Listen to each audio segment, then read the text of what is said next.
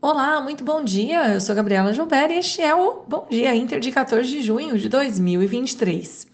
Vamos lá então. Divergindo dos pares externos, ontem o Ibovespa encerrou em queda de 0,5%, com realização de lucros e movimento de correção após sete altas consecutivas. O índice foi pressionado pela Petrobras, que também corrigiu depois de subir 17% no mês.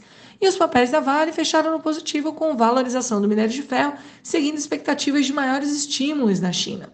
Os bancos recuperaram após queda na sessão passada por causa da decisão do STF acerca da cobrança de piscofins sobre receitas de instituições financeiras. Em Wall Street, as bolsas encerraram com ganhos novamente, estendendo o rally, com inflação de maio medida pelo CPI vindo abaixo das expectativas e sinalizando desaceleração, apesar do núcleo ainda demonstrar resistência. Os investidores hoje aguardam decisão do Fed e apostam em pausa do aperto monetário na reunião do FONC. O dólar fechou o dia em queda de 0,08%, enquanto o índice dólar recuou 0,33%. Para hoje, na agenda doméstica, teremos vendas ao varejo, enquanto lá fora o foco dos investidores, obviamente, se volta para a decisão do Fed nos Estados Unidos, além da produção industrial na China e na Europa. E, por falar em Estados Unidos, chegou o dia da tão aguardada decisão do Fed, com as expectativas de uma pausa no ciclo de alta que perdura 10 sessões. Os dados de CPI ontem, melhores que o esperado, contribuíram para mais um dia positivo nas bolsas. E hoje os mercados seguem no azul, otimistas com a possibilidade de manutenção dos juros em 5,25%, apesar né, das apostas de novo aumento em julho. Antes, contudo, o mercado monitora o PPI, que é a inflação ao produtor, que deve mostrar recuo de 0,1% em maio. Falando um pouquinho da Ásia, as bolsas lá caíram nesta madrugada, com os investidores colocando no bolso as altas recentes, enquanto aguardam dados macro na China essa semana e a bateria de estímulos que deve ser proposta pelo governo chinês. O Nikkei teve nova alta, com sentimento positivo nos Estados Unidos replicando. As ações da Toyota subiram mais 6% após de avançar 5% ontem, com acionistas rejeitando polemicamente uma resolução para o clima proposta em assembleia.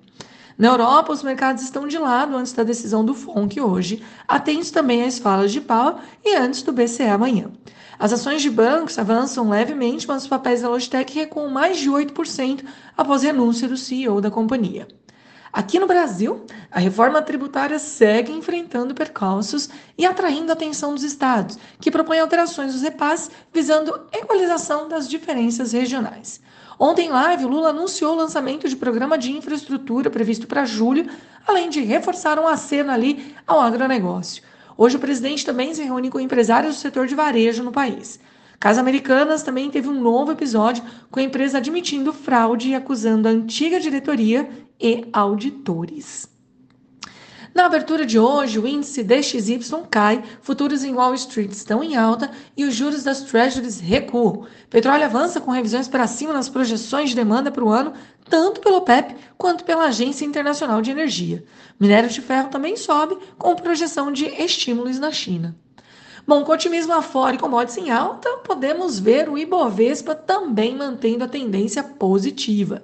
Atenção com todo o setor de varejo, com dados de vendas saindo hoje e reunião de empresários de Lula, além dos desdobramentos do caso americanos. Ou seja, muita notícia para o setor de varejo e consumo nesse, no dia de hoje. Pessoal, este foi o Bom Dia Inter. Tenham todos uma ótima quarta-feira e até amanhã.